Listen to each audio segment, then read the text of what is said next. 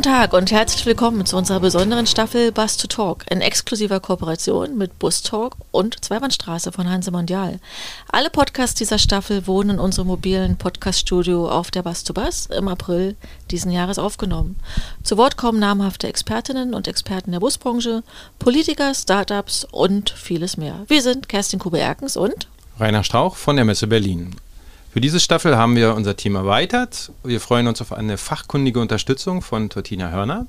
Tortina hat uns während der Bastubas schon unterstützt im Vorfeld und ist auf der Bastubas 2022 auf die Suche nach vielen Highlights gegangen. Tortina, wie bewertest du die Zukunft des Busses? Also hier auf der Bastubas habe ich gesehen und bin auch überzeugt davon, dass dem Bus eine blühende Zukunft bevorsteht. Ich glaube, dass der Imagewandel kommen wird und kommen muss. Und ähm, hier auf der Bus habe ich persönlich einfach unglaublich viele Innovationen gesehen, die das Ganze vorantreiben. Und ich glaube, dass es ein kundenzentrierteres Angebot geben wird und auch auf dem Weg ist zu entstehen. Und ich bin begeistert.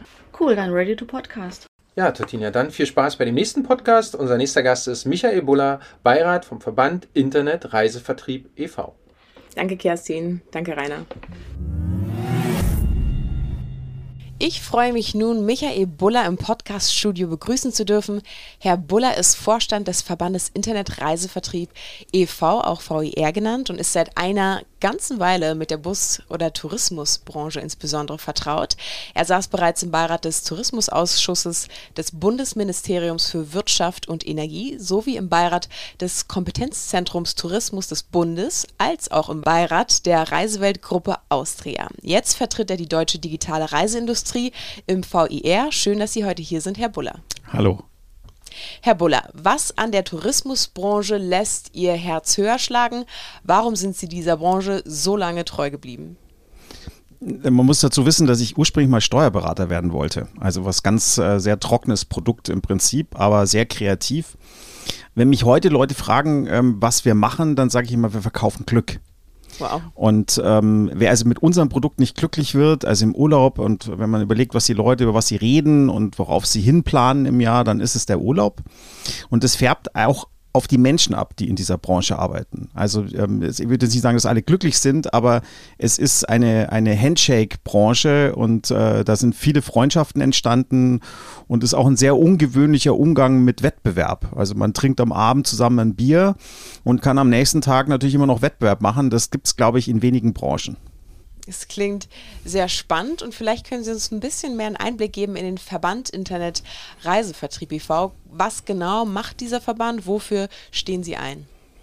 Ich habe diesen Verband äh, mitgegründet. Ich war damals Geschäftsführer bei lastminute.com und äh, 2004 ging es eher darum, äh, dem Verbraucher so ein bisschen Sicherheit zu geben. Also der wusste nicht, wenn er jetzt äh, einen Flug bucht und dort seine Kreditkarte eingibt, kriegt er wirklich sein Ticket. Und was machen die danach mit meiner Kreditkarte? Und ähm, da haben sich eben fünf große Portale zusammengetan und haben angefangen, Studien zu machen, haben angefangen, ein Wertesystem, also eine, eine Verpflichtungserklärung abzugeben. Ähm, und ähm, bis 2009 war ich dann Beirat und äh, dann irgendwann bin ich gefragt worden, ob ich nicht den Vorstand machen möchte. Und seitdem mache ich das. Das hat sich aber extrem verändert, weil die Digitalisierung ist aus den Kinderschuhen draußen. Und ähm, es ist eine sehr politische, aufklärende Arbeit. Also äh, dieser Begriff Lobbyist, ist, den mag ich nicht, weil er so ein bisschen manipulativ äh, dargestellt wird. Aber es hat viel mit Aufklären zu tun, was Digitalisierung ist, warum wir bestimmte Dinge so tun. Aber es ist eben auch vielfältig, was ein Verband macht. Also ich sage immer so, ein bisschen Leuchtturm. Also wir gucken, manchmal äh, helfen wir den Weg zu finden und manchmal leuchten wohin, wo man hinfahren sollte. Klingt gut. Ist der Verband dann auch in unterschiedliche Bereiche aufgeteilt? Also ich meine, Digitalisierung haben Sie angesprochen, aber gibt es auch andere Bereiche ganz konkret, die Sie vertreten? Ja, es ist so, die, ähm, also der Ursprung waren Portale, äh, klassische OTAs. Und ähm, man hat aber schnell gemerkt, dass man natürlich die ganze Infrastruktur, die drunter ist, ob das jetzt äh, Dienstleister ist, die man verkauft oder Technologie, die man einsetzt oder ganz simpel Zahlungsprovider, äh, die eine, äh, eine wichtige Rolle in unserem Businessmodell spielen, und deswegen ist der Verband heute deutlich größer. Wir haben also drei Cluster, in denen wir die, die Unternehmen organisieren und wir haben sogar eins für rein nur für Startups. Also als neue Förderung sozusagen denen eine, eine Heimat zu geben, Zugang, Netzwerk, äh, Wissend ähm, mitzugeben und äh, Mama auch zu unterstützen und Mama auch zu helfen, einen Investor zu finden. Was bedeutet es denn, sich für die Internetindustrie stark zu machen? Also was, was beinhaltet das? Ja, man, es ist, ist lustig, man braucht, glaube ich, ein dickes Fell. Also ähm, man ist ja äh, ganz schnell so nach dem Motto, ah, das sind die. Also es äh, passiert mir auch ab und zu in der Politik. Also auf der einen Seite hat man natürlich äh, das Wort Digitalisierung ist in aller Munde. Ähm, aber die, die es ja wirklich seit Jahren machen, die stehen ständig in der Kritik. Manchmal vielleicht auch ein bisschen zurecht, aber oft halt auch nicht. Und äh, dafür sich breite Schultern zuzulegen und auch mal zu sagen, nee, das sehe ich aber wirklich anders, gegen auch zum Beispiel einer doch mächtigen Hotellerie, äh, die da eine ganz seltsame Haltung zu ihrem besten Vertriebskanal hat, ähm, ja, da braucht man ein dickes Fell. Und ein dickes Fell brauchen sie ja sicherlich dann auch in den letzten Jahren. Es waren harte Zeiten für diese Branche. Was hat das Ganze mit der Branche gemacht? Ich glaube, Sie haben ein gutes Gefühl dafür, sagen zu können, wie sich die Branche dadurch verändert hat, positiv, aber auch negativ. Ja, also ich, ich würde mal sagen, erstmal, was hat es mit uns Verbänden gemacht? Ähm, wir haben so eine enge Zusammenarbeit, wie wir die noch nie hatten. Das machen wir hier im, zum Beispiel im ATV, also im Arbeitskreis Tourismus Vielfalt, in dem auch der BDO zum Beispiel mit dabei ist und in dem wir uns auf Augenhöhe austauschen um dann eben auch zu überlegen, was ist im Augenblick das brennendste Thema und wie löst man das und wie ist diese Lösung, damit sie für alle funktioniert. Ich glaube, wir alle haben in der Krise gelernt, wie komplex Tourismus wirklich ist. Also ich bin 30 Jahre in der Touristik und ich muss gestehen, ähm, mir ist die Komplexität erst in Corona-Zeiten wirklich klar geworden. Wie viel braucht es, um äh, tatsächlich eine Reise durchzuführen. Und äh, wenn man zum Beispiel weiß, dass der Bus bei jeder zweiten Reise dabei ist, dann ist es schön, dann könnte man sich als Digitaler zurücklehnen und sagen, unser Geschäft läuft, wir waren 24 Stunden offen, wir haben eigentlich gut performt in der Krise. Hilft aber nichts, wenn ihr Produkt nicht mehr funktioniert ja, und nicht mehr da ist. Und ich glaube, das war also ein großes Thema und ich hätte mir gewünscht, wir hätten diesen Stillstand mehr genutzt für Zukunft das war auch eine unserer Forderungen, dass zum Beispiel das Kurzarbeitergeld eben nicht zum Stillstand führt, sondern dass wir es für Nachhaltigkeitsprojekte, für Umbau von Unternehmen Richtung Digitalisierung und so weiter, die vielleicht nur ein kleines ähm, ähm, einen kleinen Prozentsatz der Arbeitszeit hätten nutzen können, um den Umbau voranzutreiben. Und das ist leider nicht, hat leider nicht stattgefunden. Also wir haben schon sehr viel Stillstand erlebt. Auf der anderen Seite haben wir natürlich auch viel dafür beigetragen, dass die Unternehmen es bis hierhin geschaffen haben und darauf sind wir dann durchaus auch, auch als Verbände echt stolz drauf. Vielen, vielen Dank. Und wenn wir uns jetzt hier die Bus-to-Bus anschauen, ich meine, der Bus steht im Mittelpunkt und deshalb natürlich meine Frage an Sie. Welchen Stellenwert hat denn die Bustouristik im Online-Reisegeschäft, auch insbesondere in Bezug auf die letzten Jahre? Ja, da gibt es, glaube ich, da gibt es mehrere Sachen. Also äh, was mir äh, spontan einfällt, ist zum Beispiel, dass eben vielleicht Flixbus geholfen hat, der Branche ähm, ein äh, ja, ich sag mal, einen nachvollziehbaren digitalen Ansatz und, und eben auch äh, dieses Buchen einfach machen. Ähm, äh, ich glaube, das, das ist also eine Richtung. Ähm, deswegen auch ein wichtiges Produkt für Mobilität das Thema Nachhaltigkeit, glaube ich, wird der Bus eine, eine interessante Rolle spielen. Das, da müssen wir mal gucken, wie das Thema insgesamt weitergeht. Aber wenn ich mir rumschaue, wie viele Elektrobusse zum Beispiel, also neben denen, dass der Bus heute schon zum saubersten äh, ja, äh, Transport äh, gilt, ähm, äh, ist natürlich Elektromobilität auch nochmal spannend hier zu sehen. Auch das Thema selbstfahrende Busse finde ich auch nochmal interessant.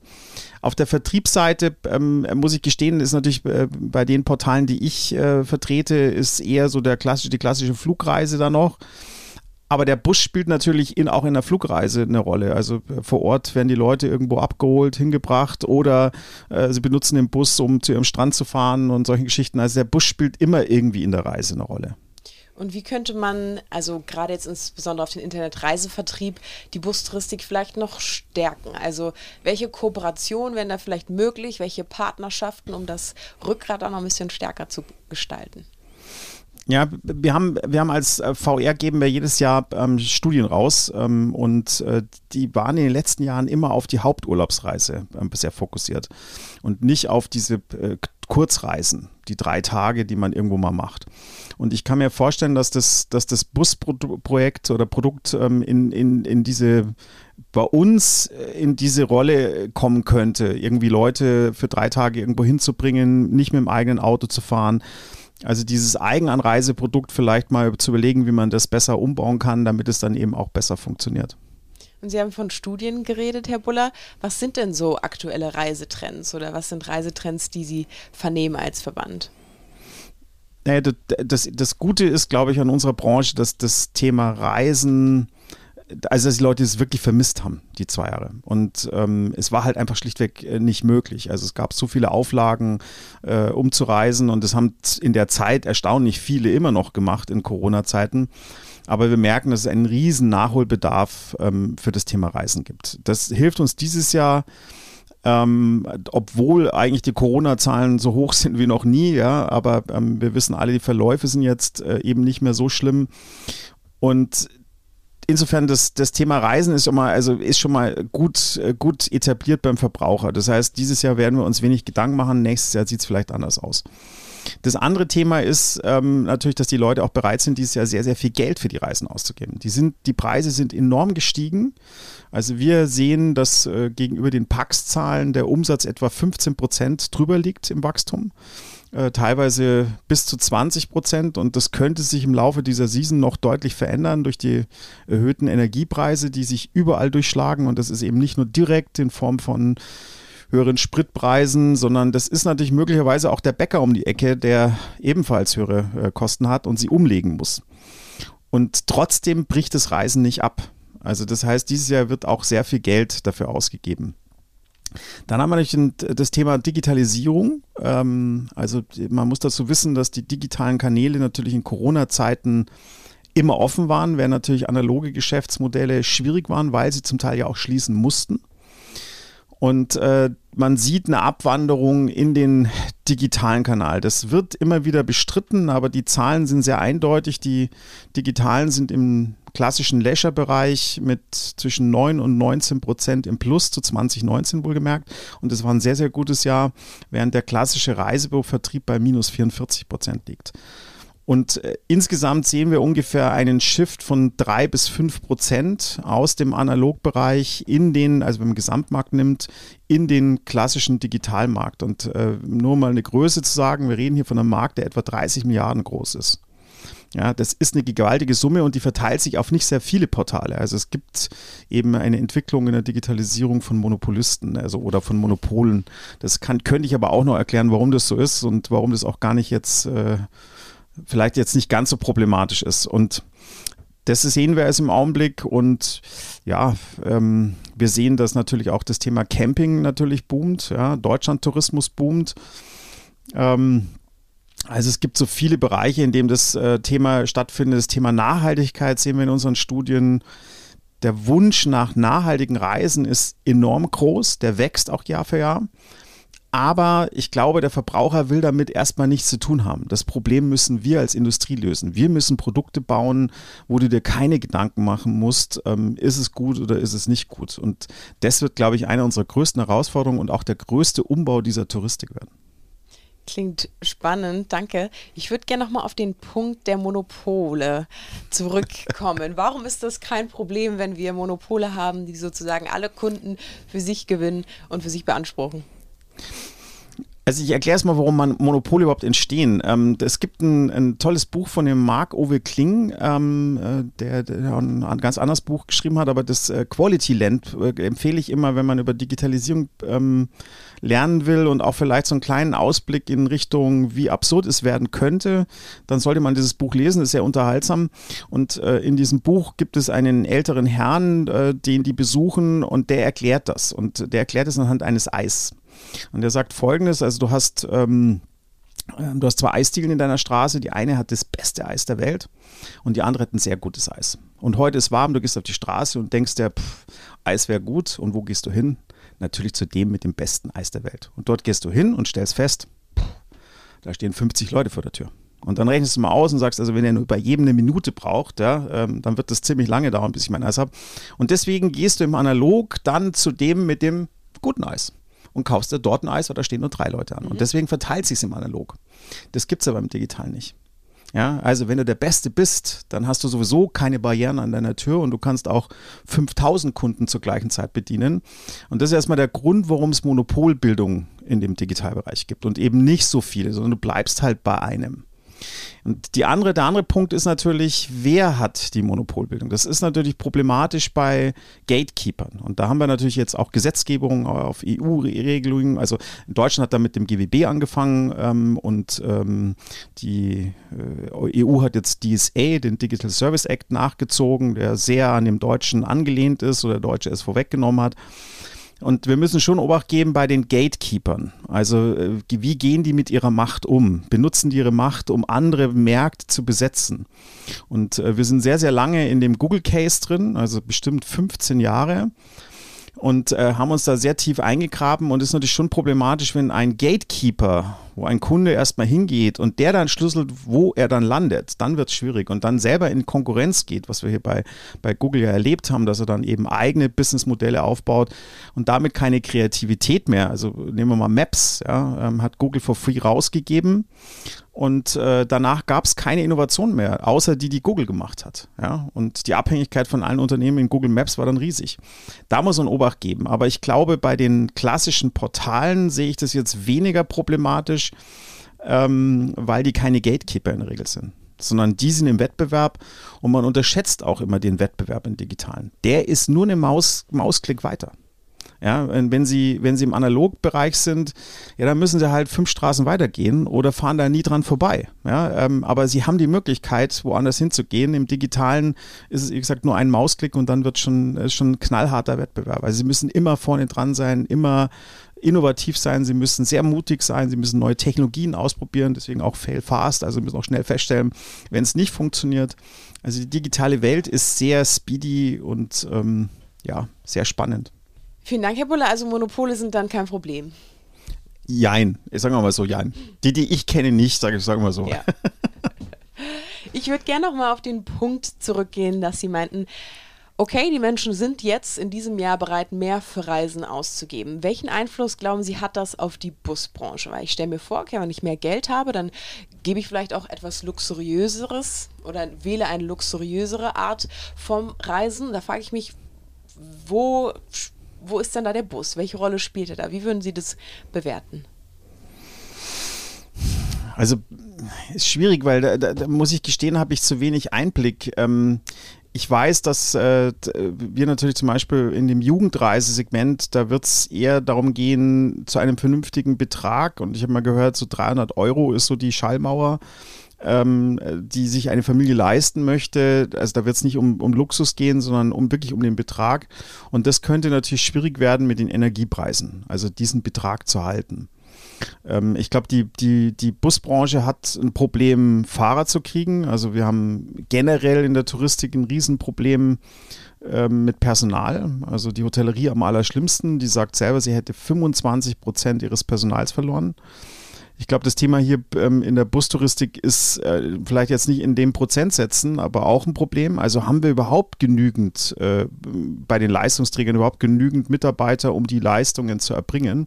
Und ich glaube, das wird eher eine der größten Herausforderungen sein, und vielleicht ist es dann weniger ein Preisproblem, weil es ist dann Angebot-Nachfrage. Ja, nehmen Sie mal Mietwagen. Also Mietwagen haben sich dieses Jahr nicht um 15 Prozent erhöht, sondern teilweise bis zu 80 Prozent teurer geworden. USA sagt man, spricht man von einer Vervierfachung der Preise. Und äh, das liegt daran, dass es einfach zu wenig Mietautos gibt. Und vielleicht ist es beim Bus ein ähnliches Problem. Und ähm, vielleicht müssen wir eben auch selbstbewusster werden in der Touristik, dass unsere Leistung auch mal was wert ist. Das ist ja auch so ein bisschen dieses Verramschen. Das, das war ja irgendeine Strategie, hatte ich immer das Gefühl. Und in der Digitalisierung oder bei den Portalen gab es dann Gutscheine für, wenn der Kunde noch gekauft und gedacht hat, also warum verramscht ihr das Produkt? ja. ja. Und wie kann denn der Internetreisevertrieb die Bustouristik stärken? Also, dass die Kooperation vielleicht noch stärker werden, noch mehr Partnerschaften hervorkommen, damit die Bustouristik, aber auch der Internetreisevertrieb davon profitieren? Na gut, wir, wir machen das ja eben im ATV. Ähm, das, da, da sehe ich unsere Zusammenarbeit, weil da stellen wir fest, eben wir, wir, welche Problematiken es im Busbereich gibt, auch in den unterschiedlichen Segmenten. Und wir können mit unterstützen, ähm, diese Forderung zu untermauern. Und das tun wir ja auch. Oder eben auch darüber nachzudenken, wie bestimmte Hilfen organisiert werden müssen. Oder gibt es eben beim Bus vielleicht auch Sonderhilfen, wo wir dann auch mal die Hand heben und sagen, ey, ähm, ja, äh, dann fahren die halt nicht. Ja? Und das wäre ein Problem aber für die Gesamttouristik. Und ich glaube, auf der Seite können wir sehr viel helfen. Vertrieb ähm, wir haben natürlich bekannte ähm, Busunternehmen äh, und ähm, die sind aber oft im Direktvertrieb, also wenig über Mittler. Und ähm, da können wir vielleicht helfen mit Know-how, ähm, also wie Digitalisierung oder wie wir die Digitalisierung le äh, leben und, und, und, und auch verstehen und wo wir auch Trends sehen. Und da, glaube ich, können wir unterstützen. Und wo habt wo gibt es Ihrer Meinung nach vielleicht noch ein bisschen mehr Bedarf für ein besseres gemeinsam? Also woran müssen vielleicht Bus- und Internetreisetouristik-Unternehmen arbeiten, damit ein besseres gemeinsam zustande kommt?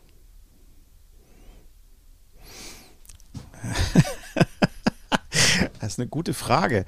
Ähm, ich finde gar nicht, dass das so schlecht ist oder dass wir, dass wir ein Problem hätten irgendwie. Das, ich finde, die, die, die Branche hat in der Krise gelernt, viel mehr miteinander zu arbeiten und zu agieren und eben auch mal nach rechts und links zu gucken und zu verstehen, okay, der hat jetzt ein Problem und dann hätte ich es auch irgendwie und wie lösen wir das? Also ich, ich glaube gar nicht, dass wir ein großes, äh, großes Thema haben. Ich glaube, wir haben aus technologischer Sicht haben wir vielleicht ein, ein, Thema, wie wir besser werden können, wo wir nahtloses Reisen, also wie mit einem Ticket und Check-in, Check-out-Prozesse für den Verbraucher zu vereinfachen.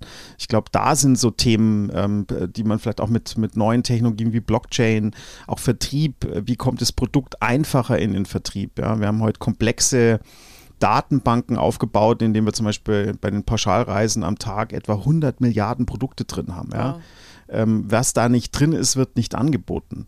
Ja, also vielleicht gibt es da auch neue Wege, wie wir mit zum Beispiel mit Blockchain in Zukunft ähm, besser, bessere Lösungen finden.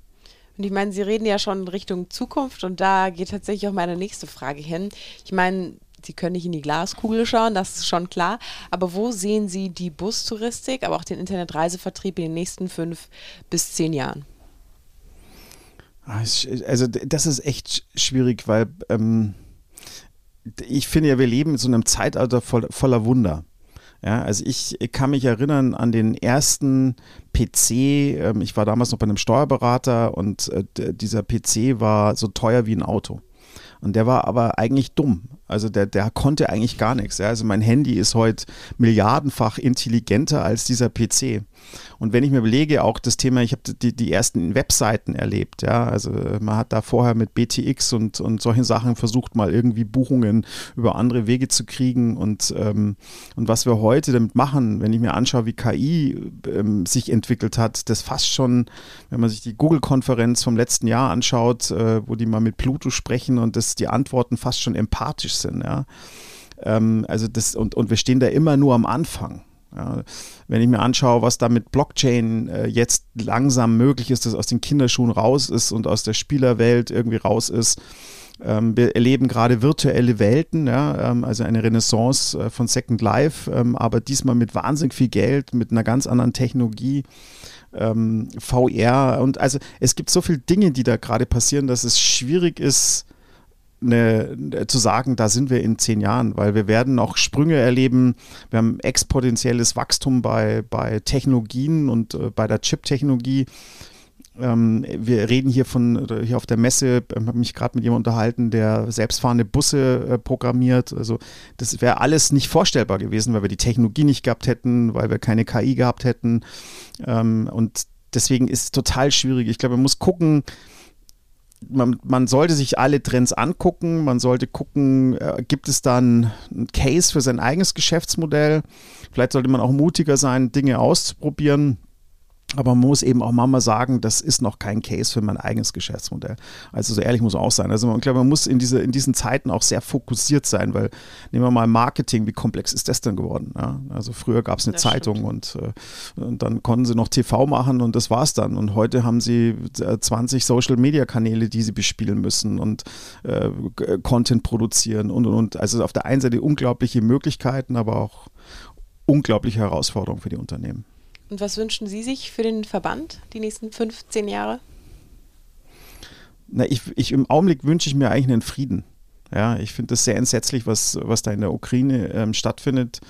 Ähm, und ähm, ich habe auch die Angst, dass uns das zurückwirft. Und ähm, dass ein Mensch in der Lage ist, diese ganze Welt aufzuhalten, zeigt auch, dass in diesem System irgendwas falsch läuft. Ja, also also im Augenblick wünsche ich mir eigentlich einen Frieden für die Menschen und ähm, insbesondere für die Ukrainer. Und, ähm, und dass wir irgendwie auch äh, dann wieder Zeit haben, aus diesem Krisenmodus endlich wieder rauszukommen und nach vorne zu gucken und um uns Zukunft zu kümmern. Vielen, vielen Dank, Herr Buller, für diese vielen Einblicke, für diese super spannenden Einblicke. Ich bedanke mich ganz herzlich bei Ihnen und ich wünsche allen Zuhörenden alles Gute, bleiben Sie gesund und bis bald zu Bass zu Bass 2024 vom 24. bis 25. April. Danke, Herr Buller. Vielen Dank. Ein herzliches Dankeschön an dich, äh, Tortinia und Michael Buller. Somit schließen wir unseren Podcast dieser Sonderausgabe aus dem Podcaststudio der Bass to Bass 2022 in Berlin in Kooperation mit Bass Talk und Zweibahnstraße und Hanse Mondial. Also stay tuned und wir laden euch ein, auch mal wieder auf unserer Webseite www.bus2bus.berlin zu schauen. Dort findet ihr alle Infos rund um die Bus to Bus, somit auch von unserem Podcast. Infos dazu auch in unserer Shownote und wir freuen uns natürlich über eure Abos. Also bis bald und unser Tipp, probier mal Bus. Eine schöne Zeit und bis es wieder heißt einsteigen und zuhören, Bus to Talk.